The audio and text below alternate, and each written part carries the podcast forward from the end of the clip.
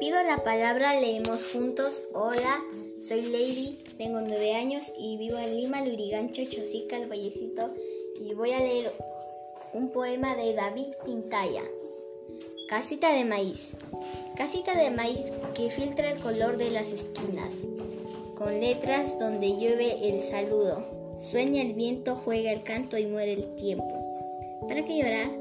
Si el grito mayor está escrito y quiere soñar. Cruzo puentes de lunas ebrias con sandalias zurdas.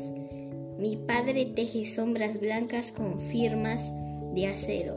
Mi madre siembra en los mares los trigales del alma y el tiempo es un certero beso caído en las plumas del sol. Somos la luz desnuda que recoge el crepúsculo de la muerte. Los cabellos del cielo nos aguardan como un recuerdo final. Gracias.